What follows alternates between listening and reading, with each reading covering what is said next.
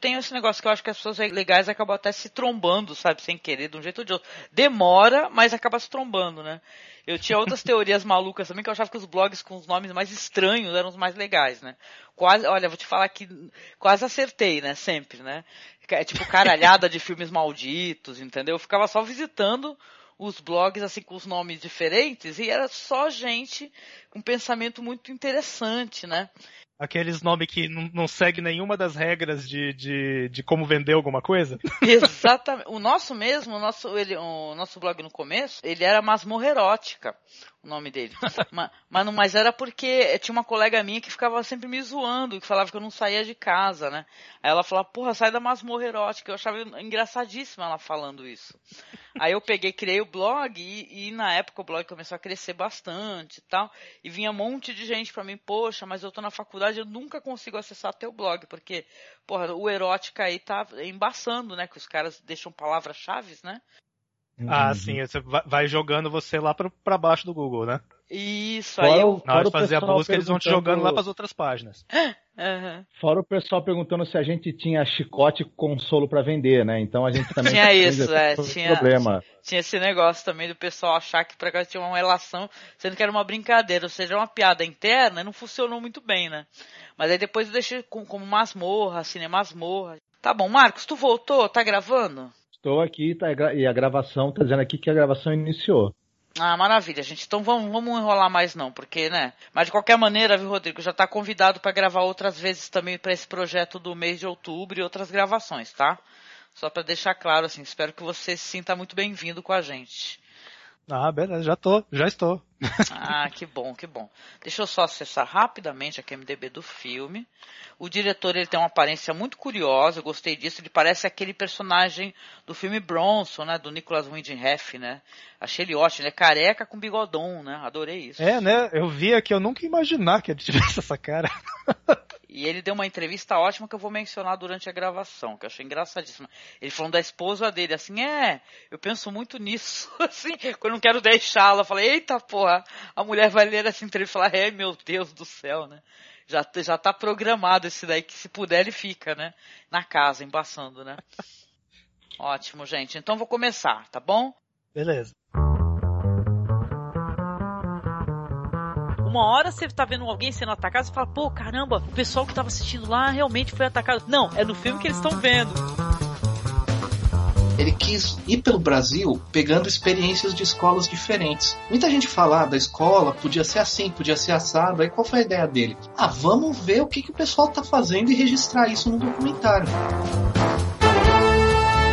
E por consequência, as mulheres começaram a ingressar de novo no mercado de trabalho e não saíram mais. Então a mulher começou a se ter voz ativa de novo na, na sociedade inglesa a partir dessa greve.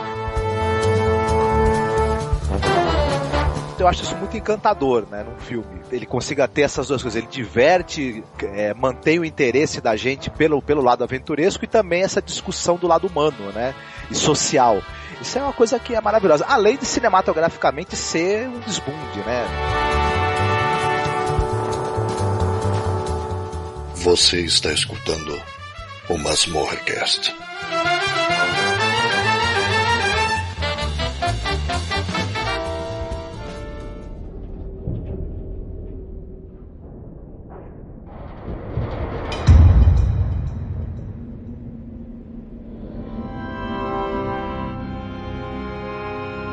When I was little and we used to move all the time, I would write these notes and I would fold them up really small and I would hide them. What'd they say? They were just like things I wanted to remember so that if I ever wanted to go back, there'd be a piece of me there waiting.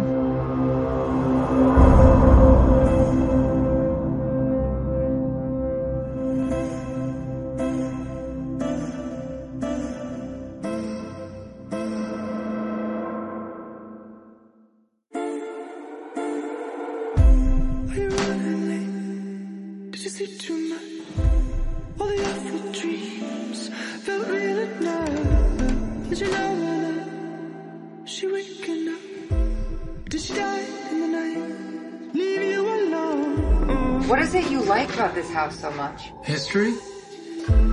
No place like home. There's a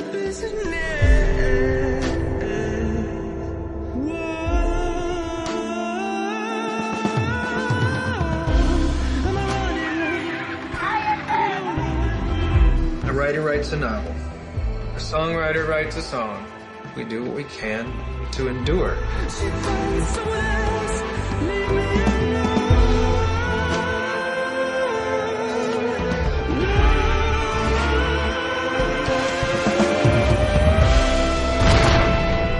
Build our legacy piece by piece, and maybe the whole world will remember you, or maybe just a couple of people, but you do what you can to make sure you're still around after you're gone.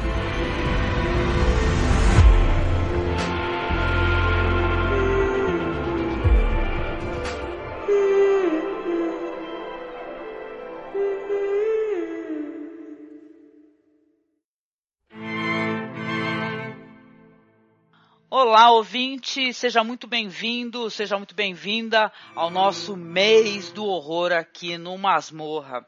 Nós vamos gravar podcasts semanais, rechear bastante nosso conteúdo com recomendações, coisas curiosas. Mês de outubro, a gente está pretendendo fazer um mês diferente para você, para que você tenha muito material para que você possa se divertir. E se sabe que a gente gosta muito de terror, de horror, então a gente vai mandar ver. É, lembrando aqui rapidamente que esse podcast, né, não estará no feed direto do Masmorra, tá? Esse daí vai estar num feed que é o feed do blog, então vou falar aqui o direitinho o feed para vocês, que é o masmorracine.wordpress.com/feed. Então você coloca, a gente vai deixar na publicação e você acessa então por esse feed o nosso projeto que vai ter bastante podcast. E hoje eu estou aqui pela primeira vez com muito prazer aqui, finalmente, porque é alguém que eu já estou trocando figurinhas já faz algum tempo, com o Rodrigo, que é lá do Reminiscências de um Lorde Velho. Tudo bem contigo, Rodrigo? Tudo bem, Angélica. Ô, Rodrigo, se apresente para as pessoas que eu quero que o pessoal vá a, a lote pro seu blog lá para conhecer teu trabalho, que eu já sou muito fã demais do que você tem feito na internet. Ah, bom, é bom. Eu até, até fico em dúvida de como me apresentar, porque é, é, continua sendo. O, o Lord Velho continua sendo um blog de. um blog amador, eu gosto de pensar, apesar do, do, do de trabalhar bastante nele, gosto de pensar nele como um blog amador pelo. Tipo, não é um blog de, de, de crítica, de fato, de crítica é, é, de cinema especificamente, mas de pensamento sobre horror, não só cinema, literatura, quadrinhos, onde puder encontrar o gênero, né? Apesar de que eu tô devendo mais textos sobre literatura lá, né? E que eu mantenho já faz alguns anos, mas só agora que eu tô que o blog tá de fato eu, eu tenho trabalhado nele sempre. Antes era uma coisa mais de hobby, jogar lá e tal, sem, ficava muitos anos sem atualizar e tal, mas agora ele tá tô tentando trabalhar nele para valer, né? Sim, e um trabalho muito bom, viu, Rodrigo? A gente conheceu o Rodrigo, eu não sei se pode falar isso, mas se não puder, depois eu corto, não tem problema. Porque você tem um, tinha uns vídeos maravilhosos disponíveis lá no YouTube, onde tinha extras sobre filmes da Hammer, entrevistas e tal, com legendas, né? Eu tava até conversando com o Rodrigo aqui o apreço que eu tenho, o carinho por gente que compartilha cultura, entendeu? Porque às vezes você tem um material muito legal, uma entrevista e tal, uma coisa interessante, um extra, um making off, e caramba, está lá no seu DVD, né, no seu Blu-ray na sua casa, e você compartilha com todos, viu? Então, prazer muito grande, já sai agradecendo novamente para você, inclusive. Não, por mim poder falar pode, é o YouTube que acha que não pode, né? Pois é, seu Mas YouTube. Por mim eu acho maravilhoso. né? Eu ainda, ainda fico estudando um jeito de, como é, de poder colocar aquilo de volta online, porque a, a preocupação é, tipo, é, é, não é só. Não é só para passar para as outras pessoas, é até para mim mesmo. Se eu perder esse material, eu quero conseguir Uhum. encontrar ele de novo, né? Online e tal, né? Claro, com certeza, viu? Mas não deixe, por favor, ouvinte. A gente tá trazendo o Rodrigo aqui pela primeira vez. Você vai lá visitá-lo, por favor, tá? A gente vai deixar na publicação aqui o, o blog do Rodrigo. Mas você visita lá o lordevelho.blogspot.com.br tá? Onde você vai ter as críticas do Rodrigo e tal. Agora ele tá mais ativo, né? Tá mais animado. Ele vai ficar mais ainda porque você vai dar feedback para ele. Tá bom, gente? Obrigada, viu, Rodrigo, por aceitar nosso convite. Ou de nada. Fico, fiquei feliz, na verdade, de ser convidado. Ah, eu também, meu querido. E eu tô aqui também com o meu parceiraço de gravação, que é o Marcos Noriega. Tudo bem, Marcos? Contigo? Tudo certo, tudo certo. Tirando esse, tirando esse, esse, esse cara que tá aqui do meu lado é, com um lençol branco e dois buracos no, pra, pra servir de olho, tá tudo certo. Uh, meu Deus, não é desenho do Scooby-Doo, não, Marcos? Não. então, ouvinte, como você tá percebendo, né, pela piadinha do nosso querido Marcos aqui, que ele é, sempre tem essas piadas legais do tio do pavê, né, que a gente gosta muito, a gente vai falar hoje sobre um filme muito legal que ele está causando pelo menos eu estou vendo uma, entre os amigos, assim, os cinéfilos, críticas muito boas, que é o filme A Ghost Story, né? Que é um filme que foi lançado este ano, do diretor David Lowery. Filme que não sei se dá para caracterizá-lo é, especificamente como um terror, né, Rodrigo e Marcos, né? Ele tá mais para um, um drama e tal, mas ele tem uma vibe muito interessante, né? Muito curiosa, até meio malikiana acho, né? O uhum. que, que, vocês acharam, assim, logo de cara? Bom, eu, eu, eu particularmente eu gosto de classificar ele como um terror, apesar dele, dele de, dessas diferenças, porque a minha, a minha ideia de, de, de uh, o, o modo como eu defino terror, seja na literatura, no cinema e tal, é um pouquinho mais amplo, sabe? Uhum. E eu acho que ele está perfeitamente de acordo como uma história de horror com um caráter mais filosófico. Sim, sim. O, e mais puxado para melancolia e para Tipo, porque terror, apesar do, do, do, do, de a maior parte das pessoas pensar principalmente em medo ao se falar de terror, né? Jump scare, né, Rodrigo? Tenho... Jump scare, não, jump scare é até o, o extremo, né? Mas as pessoas uhum. pensam no terror tipo algo que dá algo para dar medo, algo que provoque que a emoção que vai ser trabalhada vai ser o medo. Eu acho que às vezes o terror tem muito mais a ver com a melancolia, com a tristeza, com, com, com o aperto no coração, do que necessariamente o medo. Às vezes o uhum. medo é a consequência desse aperto no coração. E aperto no uhum. coração é, define muito a Ghost Story, né? Sim. Maravilhoso, adorei. O, o, Rodrigo tem razão, porque é, se a gente for, for tudo bem, essa história ela tem muito de, de, observação humana, de melancolia, de tristeza, de perda, que poderia ter elementos de drama. Mas ela também tem elementos de a, o, o tratar da morte já é algo que já, já identifica com o terror e o sobrenatural está presente, né? Claro, de uma maneira até muito interessante, que é uma das, uma das coisas que gerou até atenção para esse filme, como é representado o elemento sobrenatural. E ele também tem essa coisa de, de, de é, quebrar essa coisa do, do, da linearidade do tempo também. Uhum. Que também é outra coisa que é um, é um elemento fantástico, né? Então, se fala de morte, tem elemento sobrenatural, tem elemento fantástico. É não deixa de ser terror de jeito nenhum, né? Com certeza. Não, eu até coloco o meu leque para abranger a questão do gênero e tal. Eu sempre amplifiquei muito, sempre deixei muito aberto. A gente às vezes falava de filmes assim, por exemplo, filmes que têm um teor muito político e tal, um teor de, por exemplo, Trazer o Cristal, esses filmes assim que, que mostra é, situações de, de fascismo, né? E eu sempre colocava, às vezes, num podcast ele como terror, porque eu achava que a, a, a, questão que o filme tratava, a crítica social e tal, era também de certo terror, entendeu? Porque era o terror da realidade. Eu sempre falava isso nos podcasts, falava assim, olha só, né? O, como é o fascismo ele tá ali presente e tal, né? Então é interessante, gostei muito do que você falou, viu, Rodrigo? E só colocando aqui no início para as pessoas, eu acho que é legal a gente falar que a gente vai falar uns spoilers. Então, se você não assistiu o filme e tal, você gostaria de assistir, ele não se encontra disponível no Brasil, mas ele está disponível na locadora do Paulo Coelho.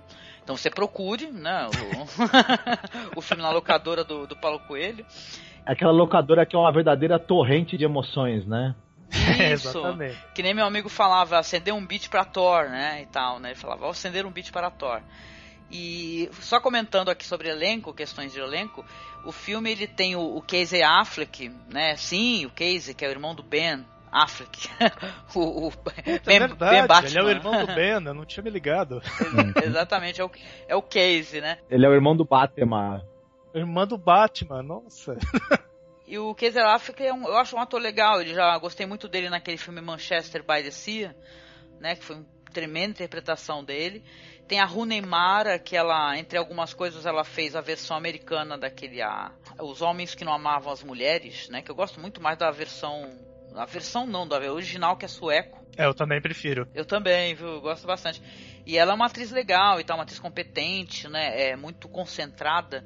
Então, e o filme, ele tem essa curiosidade, né? Que é é uma coisa curiosa. É, há de se notar, logo no início da nossa conversa, que o filme né, ele ele faz uma representação do- de fantasma no imaginário que a gente acha até muito é, engraçado. Pode ocorrer de virar uma galhofa maluca, né? Quando eu, eu lembro quando eu via os pôsteres do filme, viu, Rodrigo e Marcos, eu falei, ok, é, eu, com- eu compraria essa ideia, mas o que será que se pode fazer em relação a isso? Porque é um, um- o fantasma que se apresenta é realmente uma pessoa coberta por lençol com os dois olhinhos, né? E toda referência que a gente tem é, disso daí sempre acaba cai- caindo muito na galhofa. Scooby-Doo, ou então é, é, aquele filme lá, por exemplo, lá que tem o. aquele que é um casal que fica assombrando uma casa, que é o filme do Tim. Do Tim. Beetlejuice? Beetlejuice. Beetlejuice? Isso, Isso. exatamente. que eles colocam uma hora os lençóis, né, e tal, e é sempre galhofa, mas esse filme, gente, ele foi uma experiência tão tão é, forte, bonita e tal, que eu fiquei muito impressionada. Isso me levou muito ao desejo de conversar, sabe, um pouquinho sobre ele até poder apresentá-lo. Mas é importante dizer que a gente vai falar um pouquinho assim de spoiler até para as pessoas saberem do que se trata e tal, porque você fazer análise sem spoiler não é muito bom. Na verdade, eu- eu, queria perguntar pro Rodrigo e pra você sobre já entrando né, nessa questão do, do lençol, né, que é uma, uma, uma coisa importante no filme.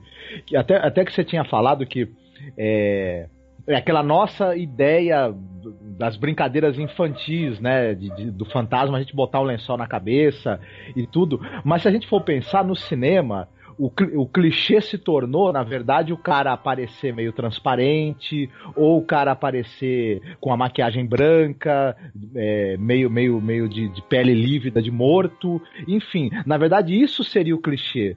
Quando o, o cara colocou essa nossa, essa nossa visão é, até infantil e tosca do, do, do, do lençol para representar alguém que está transformado em fantasma, ele parece que, não sei se vocês vão concordar o que vocês pensam disso, parece que ele, usando esse artifício muito interessante, ele, ele na verdade ele inverteu o clichê que vinha sendo usado nos últimos anos ou décadas no cinema para representar um fantasma, né? Eu acho que a sacada mais interessante que eu achei que, que ele fez, porque assim, se, se a gente pegar e contar a historinha do filme, só história, não estamos vendo o filme, conta a história, exatamente tudo o que acontece, ele usa todos os elementos de história de fantasma clássico, estão todos lá.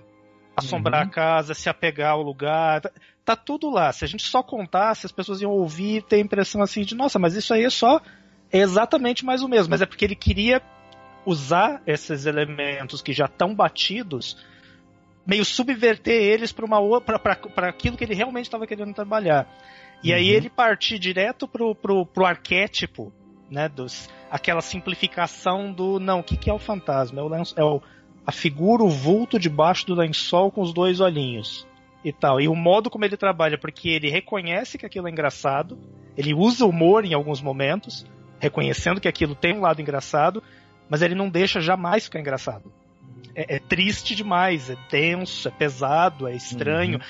E aquele vulto que simplesmente está ali, é, é, é, é, ele acaba adotando, é, pegando uma outra, um, um- um outro aspecto que é, não sei se vocês têm é, já fuçaram teoria sobre cartoon, sobre desenho animado, de por que, que o cartoon nos pega com tanta, é, com tanta força, né? Hum, que se você desenha um rosto de uma pessoa com muitos detalhes, com estilo realista, você desenhar e tentar desenhar todos os elementos de um rosto, você vê aquele desenho, você sabe que é um desenho, mas a quantidade de detalhes realistas faz você pensar em uma pessoa em, particular.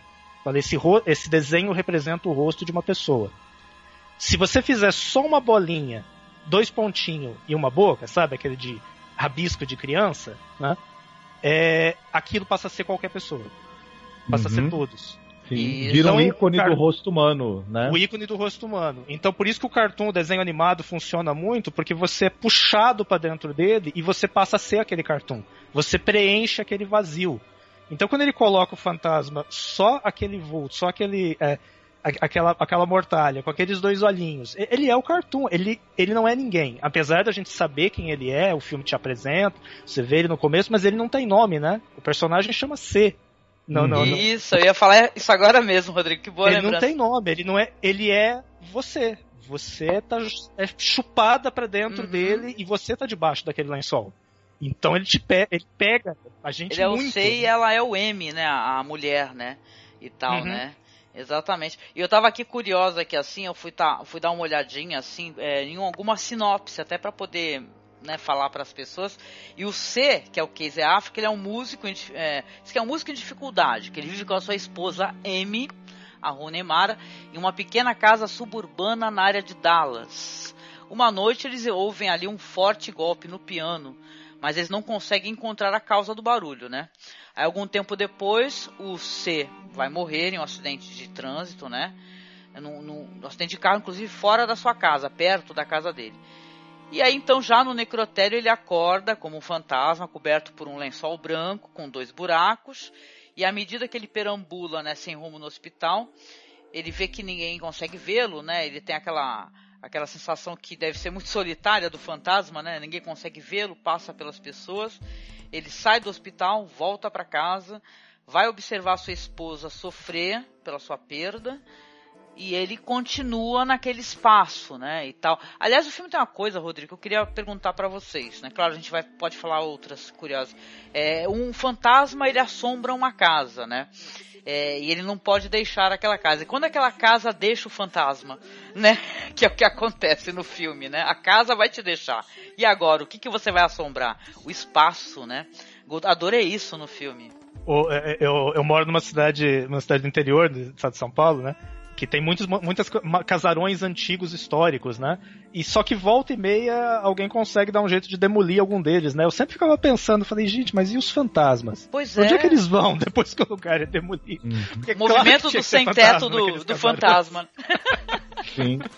É, Vocês é, vocês leram um quadrinho ou já ouviram falar chamado Aqui, do Richard Maguire? Não, não li. Não me lembro também, não.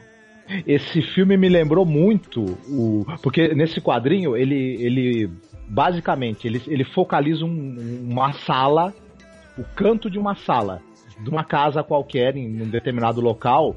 Só que ele vai ao longo que, a história vai vai passando, ele vai mostrando é, é, esse- esse, quarto, aliás, essa sala em 1985, depois ele mostra em 2074, quando a casa não existe mais, é, é, é, é o local onde passa um. Por cima dali passa um trem hipertecnológico, aí ele mostra é, é, um milhão de anos antes, quando na, na verdade aquele terreno era totalmente diferente, ele vai brincando com o que havia ali naquele, naquele local em outras épocas. E mesmo quando. E, e mesmo a casa, digamos assim, essa casa que ele focaliza, digamos que ela, que ela ficou ali durante, vamos dizer, 50 anos. Ele vai mostrando as pessoas que moraram ali e a vida dessas pessoas também. Coisas que aconteceram naquele local. Um pouco disso. Tem um pouco disso no filme também. Essa coisa que vocês falaram que ele, ele, ele passa a assombrar o local ali, não necessariamente a casa. O que quer que vá ser construído ali vai, vai ter a presença dele, né? É Ah, uma então, ideia ó, muito curiosa. E tem uma outra coisa interessante que depois, quando o filme começa a colocar é, flashbacks ou voltar no tempo que ele começa a assombrar ele mesmo, a gente fica sabendo que quando ele estava vivo ele já não queria sair da casa. Uhum, O que é uma ideia exatamente. muito perturbadora, eu sei, sabe? Sim. Eu Aquele não apego. Sei o que, eu não sei o que, que eles querem dizer com isso, mas eu nem sei se eu quero saber o que eles Uhum. querem dizer com isso.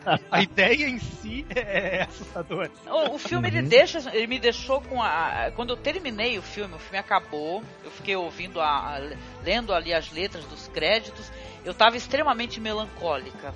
Sabe, porque o filme ele evoca essa melancolia mesmo. Eu tava reflexiva, né, Marcos, pensando nessa questão do apego da gente, né? Porque ele, ele deixa essa sensação incômoda do nosso apego, né? Sejam pelas pessoas que nós amamos, né? Por coisas, por locais, né? E é, eu até falei pro Marcos, eu preferia pensar que eu sou, sei lá, poeira de estrela, entendeu? E, e quando eu for, do que eu ficar pensando assim, poxa, vou me apegar a isso, a uma pessoa e tal. É, eu quero, eu quero liberdade. Eu, eu, eu senti uma tristeza incômodo muito grande. Ainda mais que tem um momento, né, Rodrigo Marcos, que nossa, ele olha para outra janela, ele olha pela janela, tem muitos momentos de solidão, né? Você vê que ela, ela vai seguir a vida, A vida segue, ela vai continuar, ela, claro, vai passar. Tem cenas do, de luto dela. Tem, aliás, tem uma cena incômoda pra caramba e totalmente maravilhosa, que ela praticamente devora uma torta inteira, né? E você vê na, na, expressão dela, a câmera parada, né? Ela tá ali comendo e você sente a angústia dela como se ela estivesse comendo e querendo preencher aquele vazio, né? Da, da, da ausência do marido, né? É, a Rony Mara tá muito bem no filme, ela tá maravilhosa. Mas eu lembro que aquilo ah, me deixou muito entristecida, muito.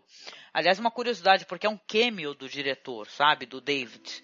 Ele, ele, ele que é o, o fantasma por trás do outro lençol na outra casa. Da outra já. Da, o, o, o, fantasma do lençol de bolinha, né? Isso, o lençol que é estampadinho. ele, fala, ele fez esse cameo e ele falou assim, né? É, é, existe um diálogo, assim, que é um diálogo sem palavras, né? Entre ele que ele vê o fantasma da outra janela e esse outro fantasma, que diz de uma maneira muito, eu fiquei muito triste com isso. Ele fala assim: "Ah, eu estou esperando que eles voltem, só que eles nunca voltaram, estou esperando até hoje". Aliás, esse outro fantasma não sabe nem quem são essas pessoas que ele está esperando. Ele só está uhum. apenas esperando. E o diretor, uhum. ele fala que, olha só, ele diz na entrevista que eu estava dando uma olhada na Vox, né, americana, ele diz numa entrevista que esse outro fantasma tem uma historinha, que é tipo uma avó que está esperando os netos, né, voltarem para visitá-la, né? E eu pensei, Ai, nossa, meu Deus do céu, que dó! Que dó! é muito, dá muito dó. Uhum. É, então, é, é, é muito bom. Essa história do, do fantasma que está aguardando, ele não lembra mais quem está aguardando, me, me, lembrou também aquela o Esperando Godot, né? Ah. Ou, ou aquele... Tem um pouco essa cara mesmo, né? O filme. Uhum. Ou aquele filme também italiano, O Deserto dos Tártaros, em que o, o cara fica esperando que os tártaros o soldado que fica esperando o ataque dos tártaros na fortaleza que ele tá, eles nunca chegam, né? E ele começa mais a nem saber o que ele tá fazendo ali, né? Até, até ele ficar muito velho. É. E, e esse sentimento de. de que, que eu acho que, que, é meio que isso evoca também, né? A gente, é, a gente tá. acha triste isso nesses nessas pessoas desencarnadas, mas, mas a gente pode exper experimentar isso em vida. Essa coisa de você estar tá esperando algo que nunca vem e que você acaba. Você está tão apegado a conseguir aquilo que chegou a hora que você talvez nem lembre mais por que, que você está ali, né? E sua vida passou, né? Então isso é um grande alerta para os vivos. Muito né? bom, muito bom. Você falou é aquele emprego que você mantém só por uma questão de, de necessidade, né? Porque você precisa trabalhar, só que aí segue-se os dias e os anos e anos, né? Aí, gente, é, esse filme tem um quê de, de incômodo nesse sentido, que você acaba chegando realmente a essas reflexões, né? Que não são necessariamente nem reflexões que podem evocar esse universo do fantasma que está numa casa assombrando, e sim a tua vida que você é vivo e um fantasma, né? Ali, é verdade. Uhum. Tem até uma, uma, coisa que eu acho que pode ser interessante colocar, porque é, foi, foi engraçado. Assisti o filme é, semana passada. Aí, no final de semana, eu juntei uns amigos em casa pra gente rever, né? Eu rever e eles assistindo uhum. pela primeira vez, né? Uhum. E aí a gente tava, terminou de assistir, a primeira pergunta que eles me fizeram, que, que um amigo meu me fez, foi Rodrigo, mas afinal, você sabe de onde é que surgiu isso do fantasma ser coberto por um lençol? De onde pois veio é. isso? Né? Eu falei, então aí é que tá. Nunca foi um lençol, é uma mortalha. Sempre foi Sim. uma mortalha. A gente pensa que é um lençol, né? Uhum. E aí é curioso porque o, o, o, o, Como é que é o nome do diretor? David Lowery. Ele não é o único que está resgatando muita coisa de iconografia clássica de terror para criar histórias muito filme, filmes e, com, com estilo muito contemporâneo, mas pegando uma iconografia que é muito antiga, porque essa, a ideia de ser uma mortalha do fantasma, tá carregando a própria mortalha, isso é de lendas folclóricas de muito antigas. Isso não é, é, é, tanto a ponto de ter se tornado uma figura de Scooby-Doo, uma figura de piada, de tanto ser repetida, de tanto aparecer. Em literatura, eu acho que um, um, um dos um dos contos mais interessantes e antigos de, de, de, de, de literatura gótica, do M.R. James, no, no, escrito no, no, começo do, no final do século XIX, chamado A Subir e Eu Virei Até Você, é, é um dos contos em que aparece essa ideia do fantasma realmente estar coberto por, por, por, um, por uma espécie de lençol, uma mortalha, e avançar diante da pessoa e tal. E nesse sentido, o Ghost Story ele é, se aproxima muito de Penny Dreadful, por exemplo de você pegar toda uma iconografia que é muito antiga, uhum. que se achava que ela não podia mais ser usada para mais nada a não ser piada, tá? É, sabe, o, a velha figura do monstro de Frankenstein, a velha figura do, do Drácula, a velha. Como se eles não tivessem mais muito o que dizer, a não ser que você fizesse uma versão mais moderna, uma versão mais, sei lá, mais Walking Dead, uma versão mais. É, é, é, a múmia da versão nova com o Tom Cruise ou algumas coisas do gênero. Tipo, não, o cara. É, alguns cineastas pegando exatamente aquela carga melancólica que essas imagens tinham e re, re, reutilizando elas como se elas fossem novas. Né? Penny Dreadful fez isso durante três temporadas e agora o Ghost Story acho que foi levou uhum. isso mais além ainda ao pegar uma, uma figura que, como você falou no começo, a gente vê o cartaz e fala, gente, mas acho que vai ser meio engraçado, né? Porque como não vai ser engraçado com esse com essa figura no cartaz e, tá, e não, não é engraçado. Ele continua, continua, ele re, reencontrou a potência daquela figura desgastada. Uhum. Sim. Olha, gostei muito. É, eu gosto muito dessa questão da ressignificação de, de ícones, sabe? Penny Dreadful eu sempre elogiei, a gente tem alguns podcasts aqui, Rodrigo, porque eu sempre achei que merecia a visita, porque, claro, se você é um fã de, do terror é, mais clássico, gótico, dos monstros da Universal e tal, você vai se né, encantar, porque você vai ver referências que eram todas muito bem colocadas, desde a poesia, desde a contextualização é, caracterização dos personagens. E eu sempre gostei de quem pega e tem a coragem de resgatar isso, né? Porque é uma coisa que é, pou, poucos se interessam por isso, né? A não ser pessoas como a gente, assim, que a gente está sempre indo atrás, procurando mencionando, né? Eu gostei muito de saber esse negócio, porque essa questão da, é, é, mais assustador quando você pensa no fantasma, em vez de você pensar nele como um lençol, é uma mortalha. E é a mortalha dele, ele está tá coberto. Aliás, a questão da mortalha também é uma coisa que foi curiosa para mim no filme, porque essa mortalha, ela é claro, ali tem um, você vê que o, o fantasma ele não está é, sobrevoando as coisas, é uma pessoa ali embaixo se movimentando. E ao mesmo tempo o jeito como o lençol é posicionado no corpo dele, eu acho isso um acerto é incrível do diretor e tal, questão mesmo de você é, definir como é que vai ser a fotografia de cena, ângulo e tal, posição do ator, porque o ator tem um pouco para poder expressar ali, né, corporalmente, né? Tu tem que se expressar com muito pouco, que é você estar embaixo de um, de um tecido. Né? Então é, é, muito curioso, porque ao mesmo tempo que ele se movimenta, ou ele está sentado, ou ele se vira para olhar, né? Tem muitas cenas dele se virando, porque essa casa ela vai ser é, é, vai, vai ser residência de outras pessoas, né? Vai ter até um fenômeno poltergeist meio meio ghost, né? Tem, tem até poltergeist. não é verdade? Mas isso fica muito crível pra gente e não traz nada, zero de vontade de rir.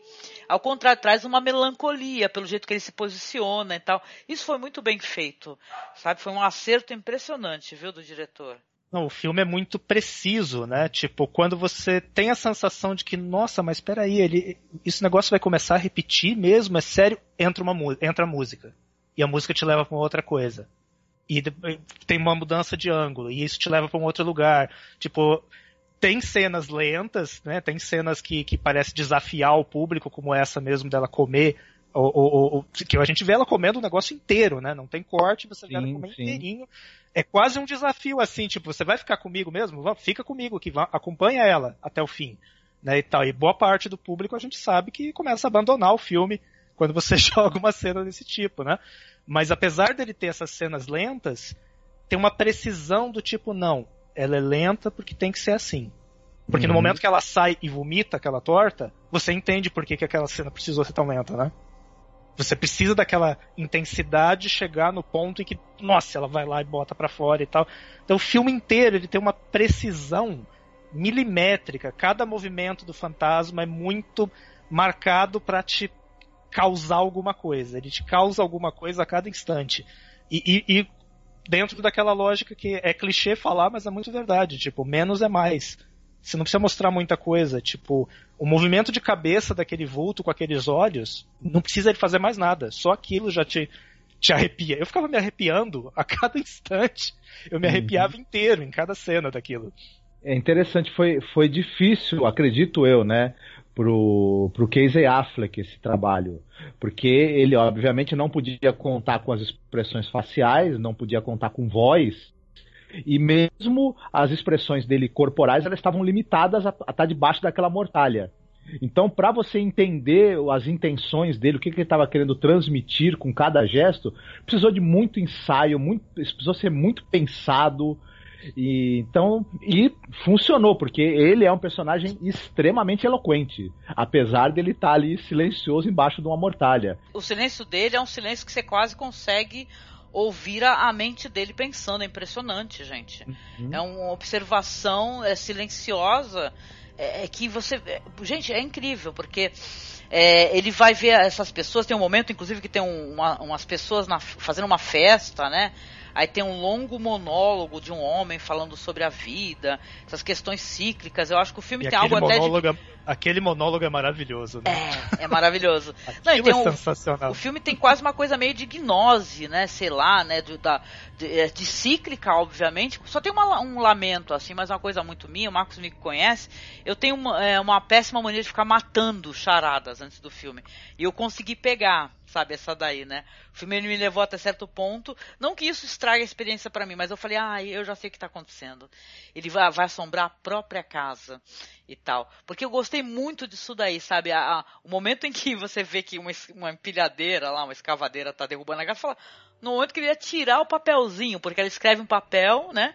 Ela vai lá, ela vai, antes de sair da casa, ela escreve um bilhetinho, enfia numa frestinha na, na soleira ali de uma porta e passa tinta. E ele fica ali passando o dedinho, né? Porque é, ele tem. Acho que no momento de fúria ele consegue mover as coisas, que é, é uma cena muito triste, mas ao mesmo tempo ela é muito engraçada, né? E ele fica ali por muito tempo, né? E tal, tentando fazer o mesmo movimento para ver o que, que ela escreveu para poder ler naquele papelzinho. E quando você vê aquela escavadeira, né? Que depois vai derrubar a casa, e aí ele vai, vai se, é, construir um, um, edifício gigante naquela região, ele vai andar pelos, pelo edifício, pelos locais, pela sala de reunião das pessoas. A hora que o fantasma pula e dá um salto, né? A lá, sei lá, o, o filme lá, o Asas do Desejo, né? E tal.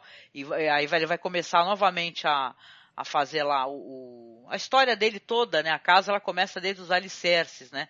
Achei muito fantástico esse negócio do pertencer e do local, essas palavras especificamente, porque você vê ali o cara que está construindo a casa com sua família, que ele também é, ele não pertence ali, na verdade, ele é um território que você vê que tem território indígena, não é território isso? Território indígena, né? Ele tem a questão do pertencimento, então ele vai ser também banido dali mas eu fiquei pensando na minha cabeça porque eles não ficaram fantasmas na, naquele local, né? E ele vai ver toda a questão do apodrecimento dos corpos, né? Da natureza se metendo entre o, do, os corpos, os ossos e tal, e vai voltar toda a história até o começo, até o ponto em que ele mesmo vai entrar com a esposa dele na casa, né? E pelo que eu entendi, ia ficar cíclico e rolando isso daí enquanto, né? Porque ele tá preso ali, uhum. né? Ele, na verdade, ele tá Sim. tá aprisionado no local, porque é a, acho uhum. que é a uhum. própria curiosidade dele também, né? Sobre o que, que, ela escreveu, né? Genial. É engraçado porque, assim, é, só nesse pouquinho tempo que o filme saiu, eu já vi muita interpretação contraditória e eu acho ótimo. Tipo, cada pessoa meio que tá é, é, é interpretando certas coisas de um jeito. Tipo, essa coisa dele ter. Eu interpretei quando eu assisti que no momento que ele salta do prédio, eu achei que ele voltou no tempo, porque, tipo, tão apegado ele tava àquele local que ele. Ok, o local não existe mais, eu volto pra. pra é, não, ele, poder... ele meio que rasgou o tecido do tempo e da realidade naquele momento, né? E uhum. foi e voltou pro passado, isso mesmo, eu concordo contigo. Então, mas então, mas eu pensei dessa forma, mas aí logo depois eu li, você falou de gnose, inclusive eu lembrei, eu li o, o um, um, artigo que saiu no blog Cine Gnose, não sei se vocês conhecem esse, que é um, profe é um professor de, de, semiótica que mantém esse, esse blog, é bem bacana, ele escreve muito sobre cinema. E ele interpreta de outra forma, ele interpreta como ele usa, ele fala que a dica para isso estaria no momento que cai um livro do Nietzsche aberto numa determinada página, que ele derruba uhum, o livro, né? Uhum, e sim. tal. De, ele interpreta como eterno retorno. Tipo, não, ele não voltou no tempo. O tempo recomeça e ele está no mesmo lugar. Tipo, o tempo, Caramba. todo o tempo do universo chega até o fim, volta e começa uhum. todo de novo e ele continua falando. Eu falei, gente, Sim. é pior ainda. Uhum. Caramba. Então, cada pessoa que está assistindo tá, tá meio que projetando ali algum significado. Tipo, alguns dizem, ah, ele tá preso no lugar. Eu, eu já penso meio, não, não é que ele tá preso, ele simplesmente ele não quer sair. Ele não tá Sim. preso, ele pode sair na hora que ele quiser. Uhum. E é estranho assim também, não sei exatamente o que, que o diretor queria dizer com isso, que eu nem sei se eu quero saber, mas é curioso que quando ele revê ele mesmo, dizendo finalmente pra moça ali na cama, naquela cena aconchegante até, é, tudo bem, vamos embora. Vamos, vamos embora daqui. Ele- na hora que ele revê isso, ele vê a si mesmo como fantasma, ele vai lá, ele pega o papelzinho e ele vai embora. Ele Aham. precisa de ver a ele mesmo de novo, não, tá bom, vamos embora. Eu não sei qual o significado disso, e nem sei se eu quero saber. Só sei que é uma Hum. coisa muito interessante do filme, da, da, da- da construção ter sido, ter sido essa, né? E me, arrepi- e me arrepiou muito. Uhum. Sim, nossa, eu fiquei muito abalada com o filme. O filme é daqueles que realmente, Rodrigo e Marcos, a gente não consegue passar incólume por ele. Então eu acho que, ah, inclusive que para quem não quis se arriscar a experiência, eu acho que tá perdendo um conteúdo assim. Eu, olha, eu esse, esse diretor, ele fez aque- aquele filme animado, é Pete's Dragon, né? Que eu não assisti. Eu não cheguei a assistir. Eu também né? não assisti. Eu não assisti. Mas ele chamou a minha atenção tanto quanto o diretor da, de o filme A Bruxa. Nesse nível, entendeu? Pra mim é uma, é uma obra tão interessante, tão curiosa, que ela até gerou, né, de, do, do- de, de críticos, né? Porque eu, eu tenho muito isso. Eu sempre defendi muito o, o terror, o cinema de gênero. Eu sempre achei que ele tem conteúdo mesmo. Não me venha falar que não, porque tem. Então eu sempre achei engraçado isso daí quando um crítico, geralmente eles cagam pra terror, né, falando português bem claro, eles não gostam, né, eles acham isso tudo, ah, é, né, quanta bobagem, slasher é bobagem.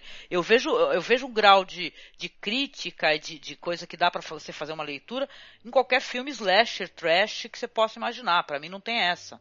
Entendeu? Eu sempre gostei desse negócio de você fazer uma análise interpretativa de um filme.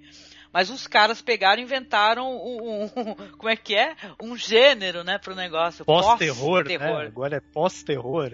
que eu gostaria até depois, o Rodrigo, até depois se você puder, a gente conversar um pouquinho sobre isso, porque eu não vi nenhum podcast mencionando essa, essa questão polêmica. O pessoal tem um vídeo muito bom, que aliás o vídeo que tu me recomendou, eu, eu também assisti com o Marcos, viu? Gostei bastante da desse rapaz aí que fez essa análise excelente sobre, sobre essa questão da polêmica do pós-terror. Mas eu sempre achei, enquanto cinéfilo, eu conheço muita gente, é, entristecida porque a pessoa não se importa.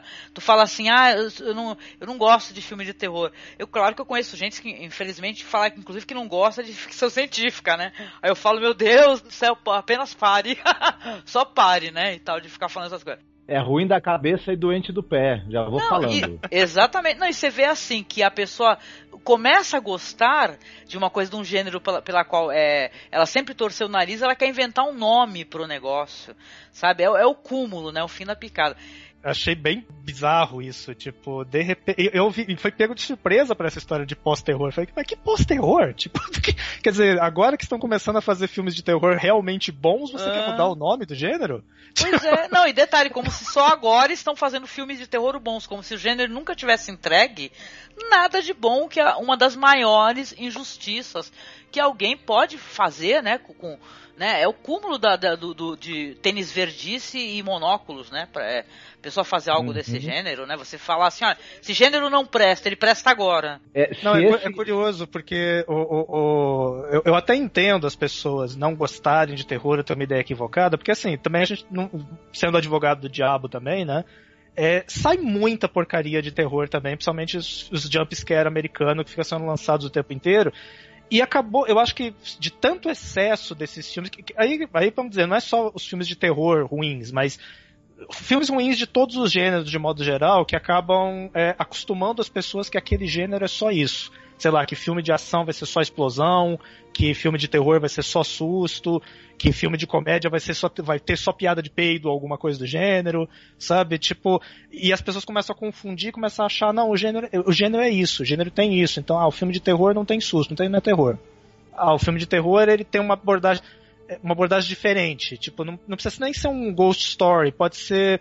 Vocês chegaram a assistir do, do, daquele diretor novo, Mike Flanagan, os filmes que ele tem feito? Minha querida, eu sou uma das defensoras do Mike Flanagan que tu não tem noção. Eu já falei Não, do e o Mike. Flanagan merece todos os defensores que ele puder encontrar. Ele é maravilhoso, porque- ele, é- ele é, ele é um dos caras, assim. Quando a gente assistiu Absentia, né, Marcos? O Marcos assistiu comigo. a gente pagou um pau maluco pelo filme, porque é tipo filme de 1,99 entendeu? Onde o cara precisou ali fazer. É, é, é ele teve muito de roteiro, de interpretação para um filme barato e tal, que não exagera. Uhum. Uma história angustiante, absurdamente assustadora. Então eu, eu adoro o Mike Flanagan, eu gosto dele bastante mesmo. Inclusive tá para sair dele, você deve saber, né? Do King, o, Jogo Perigoso, né? Que é um livro Sim, muito eu tô, bom. tô, tô, esperando sair esse aí agora. Tô ansiosa. eu gosto.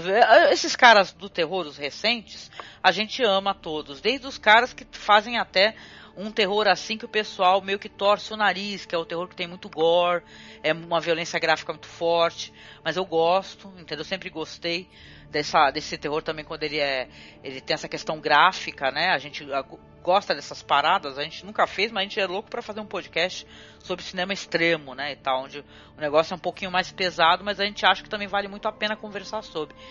Mas é, é, acho engraçado isso daí, porque a maior parte das pessoas que eu conheço, salvo alguns, né, que são pessoas legais, as pessoas não gostam de terror. As pessoas vão ver, claro, um gênero que eu adoro, adoro drama e tal também. Mas o terror, sabe, quando que parece que você se sente um garotão da locadora, porque parece que você tá falando sozinho. Né? É assim, parece, ah, você é o, o, maluquinho da locadora que não sai da sessão de terror. Como se na sessão de terror não tivesse coisas boas. O diretor mesmo aí, o David Lover, ele fala que é a, uma das referências dele, um filme que ele adora e eu também amo tudo, tanto o filme, né, a, a adaptação, como o, o, conto, né, do, eu gosto muito dos Inocentes, tá, que é do Jack Clayton, e ele fala que é uma referência para ele, ele pensou muito nisso, ele adora histórias de fantasmas, e tal, esse filme tem uma cena assustadora, muito boa, né, de 61, portanto tu também deve conhecer gostar. Os Inocentes seria um filme que hoje em dia eles iriam dizer que é pós-terror, né? Com certeza, é. com certeza. Porque ele tem todas as características que esses críticos estão descrevendo como sendo pós-terror, tá lá, nos Inocentes, lá de 1961, tá tudo lá.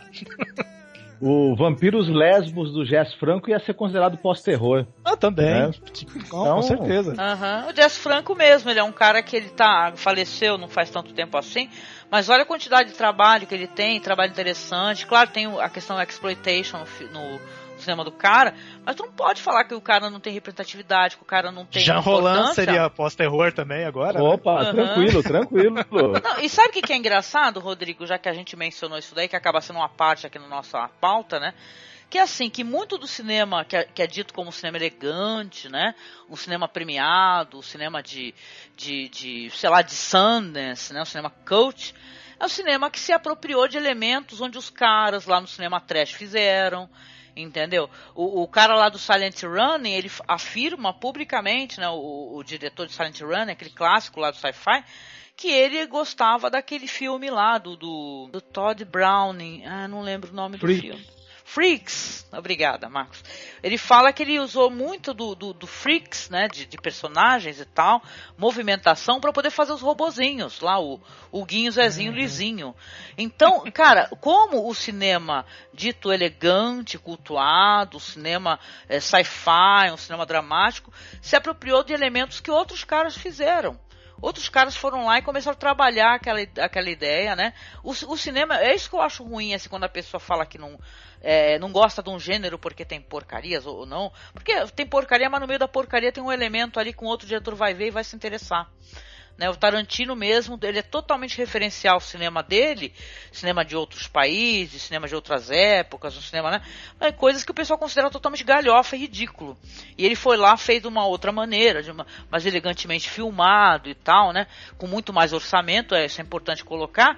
E, e tem essa questão. Então, eu por isso que eu respeito muito demais, entendeu? E eu nunca gostei assim. Claro, tem a questão do jumpscare. Porque assim, Rodrigo, quando a gente foi assistir a bruxa, foi um pesadelo, entendeu? Porque o filme, tá, ao mesmo tempo que ele estava sendo muito comentado, o, o cinéfilo comum, o espectador comum, achou que tinha que ter jumpscare, ficou bravo com o filme, né?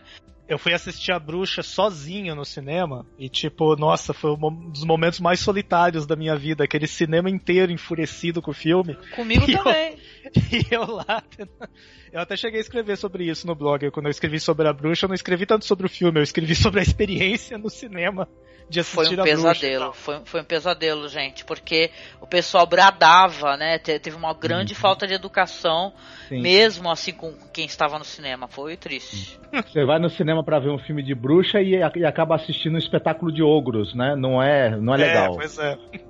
Mas até eu, eu, eu queria até para deixar claro assim, para separar bem a, as coisas e tal. Até quando eu, eu, eu, entendo de ter ficado as coisas dessa forma, porque assim, quando eu falo que tem muita produção de filmes ruins no, no do, do, do, americanos agora, é, deixando bem claro assim que quando eu falo ruim não quero dizer de nenhum subgênero específico, mas, mas aqueles filmes que o que eles têm de ruim não é o fato de fazer alguma coisa ou tos, a tosquice eu adoro na verdade. O que eu acho ruim é aqueles filmes que parece que eles foram feitos de acordo com uma cartilha financeira, entende? Tipo, tem que ter um susto aqui, tem que ter um personagem aqui pro público se identificar. A gente já prevê o jumpscare, né, Rodrigo? Exatamente, um negócio assim. É, é, é, é, por isso que eu falo que não é só pro terror, isso na verdade para qualquer gênero isso tem acontecido muito. Aquele filminho que parece que ele foi feito no, no saiu numa, numa escala industrial. E essa quantidade de filminhos, assim, aqueles que você assiste e esquece deles logo depois. Mas é o que mais tem nos cinemas. Então vai, vai meio que. Eu gosto de usar a palavra adestrando. Ele adestra o público a esperar sempre a mesma coisa. Uhum. Então chega a bruxa e não te dá aquilo que você foi adestrado a ver. Tipo, ele não diz para você, olha, agora é para você assustar. Olha, agora é para você ter medo. Olha, agora é o momento do alívio cômico. Ele não diz nada disso. Você tem que decidir. Se tem alívio cômico ali, não sei, tem? Será que tem? Você que tem que ver. Ghost Story, que hora que você vai rir?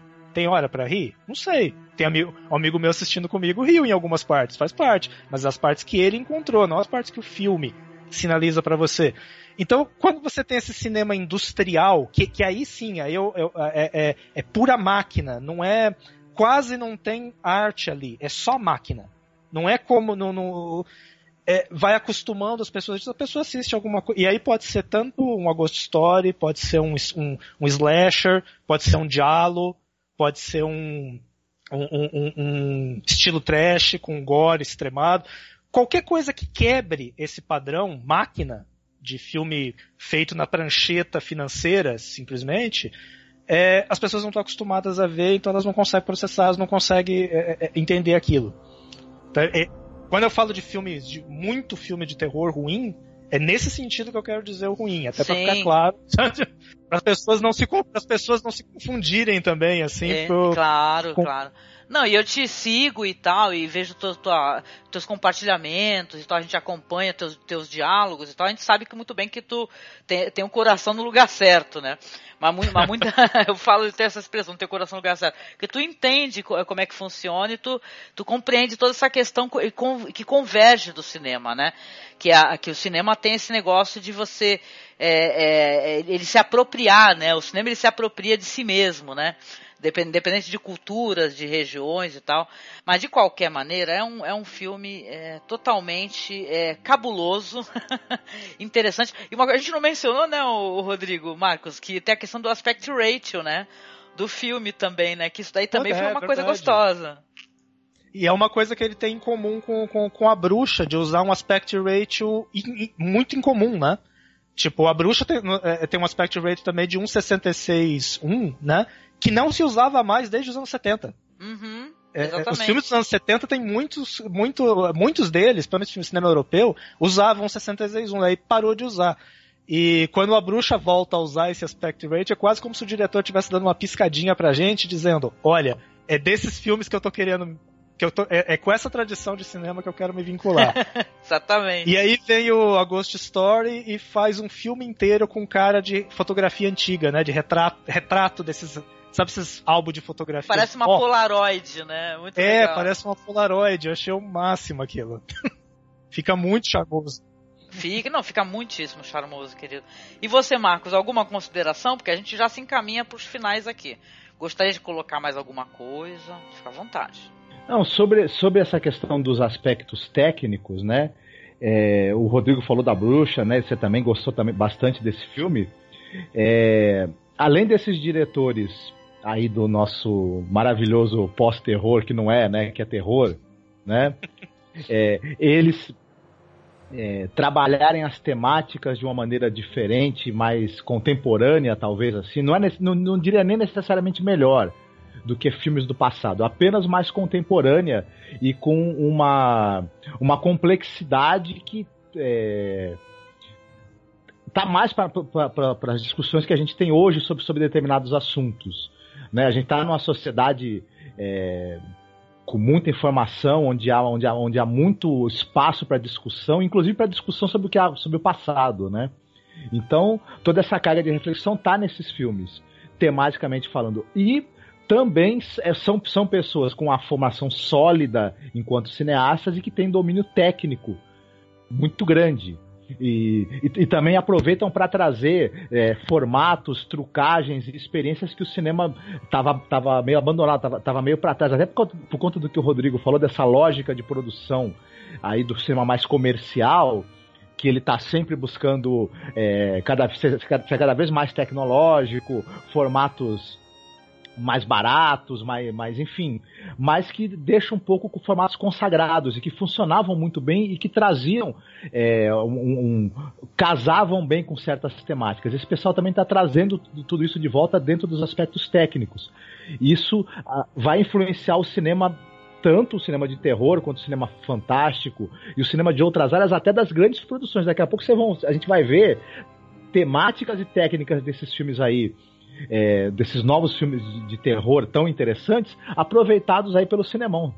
Aguardem que já vai certeza. acontecer. Não, ele já vem fazendo isso, já faz algum tempo, diga-se de passagem, né? É verdade. Não, e, e, a gente tem vivido uma fase assim, é, é, que, é por isso que, tá, que talvez tenha rolado essa questão da polêmica do pós-terror aí, que esse crítico colocou de maneira infeliz, né? Que é, é, estão vindo coisas boas assim que estão chamando muita atenção né? E, e, claro, agregando cada vez mais fãs, né? Uhum. Mais gente para conhecer esses novos cineastas. A gente teve ali o It Follows, né?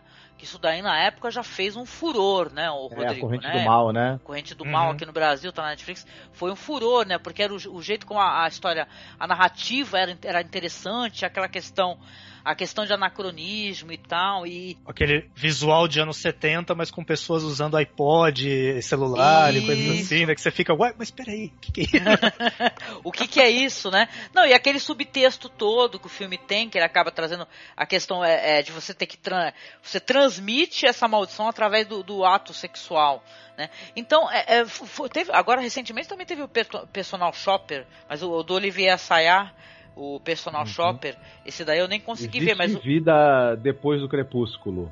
Né? Não, com toda certeza, né? Com toda certeza. Tanto para ela como para ele, que ele também se, ah, se, mostrou um bom ator, né? Então, mas a questão é que aí começou a balançar meio que a, a, aquela vidinha confortável do crítico frequentador de festival, né? E tal. Então, quando ele vê que os filmes no festival estão chamando a atenção e tal, porque acaba falando, fazendo o quê, né? Acabam sendo obrigados a se manifestar. Eu gosto muito da pessoa que tem uma mente mais aberta nesse sentido. Né? O Ghost Story foi uma, putz, foi uma incrível. A gente assistiu aquele também, Ao Cair da Noite também foi uma experiência incrível. A gente adorou isso daí. A gente ficou conversando um tempão. Não gravamos nenhum podcast, mas é, foi sensacional. Foi incrível e tal. E eu tô muito feliz, na verdade. A gente, enquanto que é fã de terror, a gente, na verdade, tá batendo palma aqui, né? E tá falando assim, olha só, a gente já tem, tem falado que isso daí tem valor, né? Que bom que você tá descobrindo agora. Espero que, foi, que isso daí faça com que você é, continue pesquisando, por favor, né? Que você não fique achando, que a gente tava conversando um pouquinho off, que o Vincent Price é só galhofa e tal, que a Hammer é só bobagem e tal, que tudo no sci-fi, até no sci-fi antigo, de baixo orçamento, que aquilo não tem uma, um subtexto para você fazer uma leitura, né? Então, a gente já vem falando há muitos anos. E a Ghost Story, né, trouxe essa, essa, esse presente, né? Foi incrível, foi bom demais, gente. Até para dar uma última provocada nesse negócio de pós-terror e tal, é, é, e aproveitar né, a chance que eu acho interessante que eu não vejo muita gente mencionar sobre isso, do, do A Ghost Story, né? É, é, quem gostou muito do Ghost Story provavelmente deveria, caso não tenha feito isso ainda, procurar é, os é, contos de, do, do, escritor americano Ambrose Bierce, que é um dos clássicos da literatura de horror e tal, porque eu achei muito semelhante a abordagem do diretor para outros fantasmas e para além vida, o que quer que seja o além vida, com os contos que o Bierce escreveu no, no, no, no final do século XIX que ele tem, só para só dar um exemplo rápido, ele tem um conto, um dos contos mais famosos dele, chamado A Estrada ao Luar, é, ele é dividido em três partes, cada parte contada por um personagem. Primeiro pelo filho, depois pelo marido, depois pela esposa. É, Só que a esposa está morta. Então é, é a história do assassinato dela contada primeiro pelo filho, que sabe uma parte do que aconteceu, depois pelo, pelo, pelo marido, que sabe uma outra parte, e quando chega na terceira parte, que você sabe que a, história, que a parte vai ser narrada pela mulher que está morta, você já imagina, nossa, então agora eu vou entender o que aconteceu. Porque ela está morta, ela sabe todo o. E não. Ela é a que menos sabe. Ela é um vulto vagando solitário, ela não sabe por que morreu, ela não vê outros fantasmas, ela não pode falar com os dentes vivos. É uma história de uma tristeza de muito pesada que te atinge e te e aquela coisa, se o pós-terror se aquilo que as pessoas estão chamando de pós-terror é isso que eles estão descrevendo agora, meu, Ambrose Bierce escrevia pós-terror no século XIX. Desculpa aí. Sim. o, o Agosto Story ele não está inventando algo novo. Ele, ele, sim, ele está criando uma visão contemporânea e tal, mas ele não está criando algo novo. É, pelo contrário, ele está resgatando coisas que talvez tenham sido esquecidas. Oh, e que precisam ser lembradas. Da literatura, e, as, e, aí a gente amplia um pouco o leque, né? A gente, tá, a gente para. Porque às vezes a gente fala muito só de cinema e a gente fica com alguns vícios, né? Não, não só cinema, literatura, às vezes teatro. Até porque o, também, o, vezes... o terror, o gênero veio da literatura, né? Então, com certeza tem um, Sim, tem um valor então, imenso. Lembrar o que é realmente terror, né? Do que, que terror se trata, afinal, né? Para não ficar repetindo só as bobagens que falam sobre pós-terror e coisas pois assim. Pois é. Né? Uhum. Não, que se, se o cara quisesse realmente criar, cunhar um termo, ele poderia tentar é, chamar de meta-terror no máximo, né? Que, digamos assim, continua sendo terror, mas traz elementos que vão um pouco além do que a gente está acostumado de ver. Agora, é, é, pós-terror é uma negação do que é, do que é o terror, muito pelo contrário. Esses filmes eles reafirmam o, tudo que o terror sempre teve uhum. de bom. Uhum. Né? Exato. Exatamente. Ah, excelente, gente. Eu, eu brinquei um pouquinho outro dia, mas assim, é brincadeira entre amigos, tá? Mas a gente tá entre amigos aqui também, então de, eu ficava chamando o, o Ghost Story de Indie Gothic. Indie Gothic? Mas é zoeira, não é pra levar a sério e começar a transformar isso em subgênero, não. Pois é, né? Porque ele tem um quê do, do, do cinema é, indie, né? E tal, elementos do cinema indie gótico, porque tem essa melancolia, né? E tal, né? Muito bom, muito bom. Eu lembro também, viu, Rodrigo, só para fechar aqui, que as pessoas também, alguns críticos referenciaram o A Ghost Story com aquele filme do Apichatpong, né? É, ele tem um, um sobrenome comprido, o Eresetaku, né? Só que ele é, ele prefere que chame de Joey, né? Que é aquele diretor tailandês que ele tem aquele filme incrível, que foi muito premiado também, que é o Tio Bomê, que pode recordar as suas vidas passadas. Não sei se você chegou a dar uma olhada. Nossa, esse eu não conheço, não. Esse eu não conheço, é muito recomendável. eu quero que você me manda, manda, manda link para eu encontrar Pode deixar, porque ele tem toda essa questão do, da observação, da análise, da, da, da vida, da relação da, das pessoas. É um filme muito contemplativo também, onde as coisas acontecem muito lentamente e tal. Mas ele é muito referenciado. Uhum. Quando eu li uma crítica de um cara, um americano, ele falando, olha, me lembrou muito também, porque as pessoas têm uma, têm uma relação com a Pichatpong grande, né? Porque ele é um diretor que ele sempre traz essa questão metafísica e tal, filosófica pro cinema dele, né? Então, vale aí a recomendação. Tem uma também tem também o lance de uma entidade observando, né, a vida humana, uhum, né? Exatamente. Muito bom, gente. Interessante.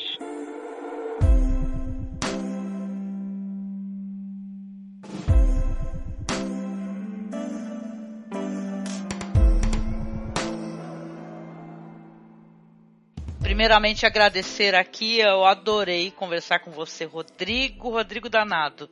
Adorei conversar com você, viu? Eu, deveria ter feito isso muito antes. Se eu, se eu soubesse que ia, que ia ser tão fácil assim conseguir, viu? Tô muito contente, viu, Rodrigo? Espero que você volte, viu? A nossa casa é uma casa muito simplesinha e tal, mas tu pode abrir a geladeira, tem uma cervejinha lá gelada.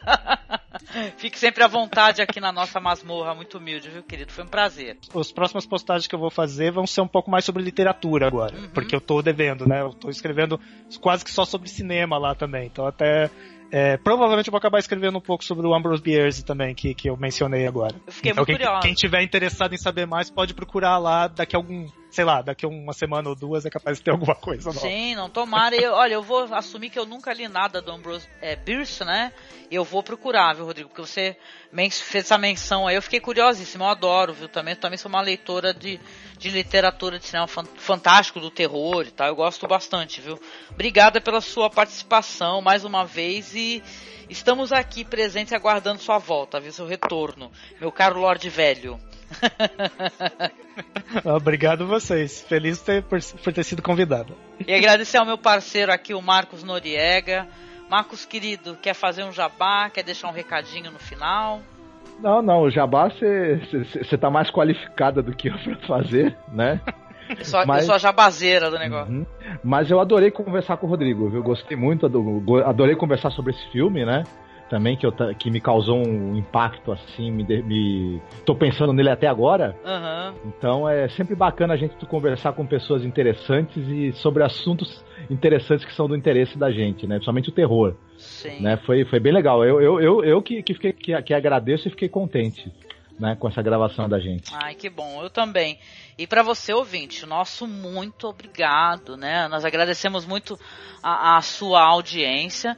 Você, por favor, você comente aqui embaixo se você assistiu a Ghost Story. O que, que você pensa sobre essa polêmica do pós-terror? O que, que você tem a dizer? Você tem mais recomendações? A gente está sempre aberto também, inclusive, a conhecer mais coisas.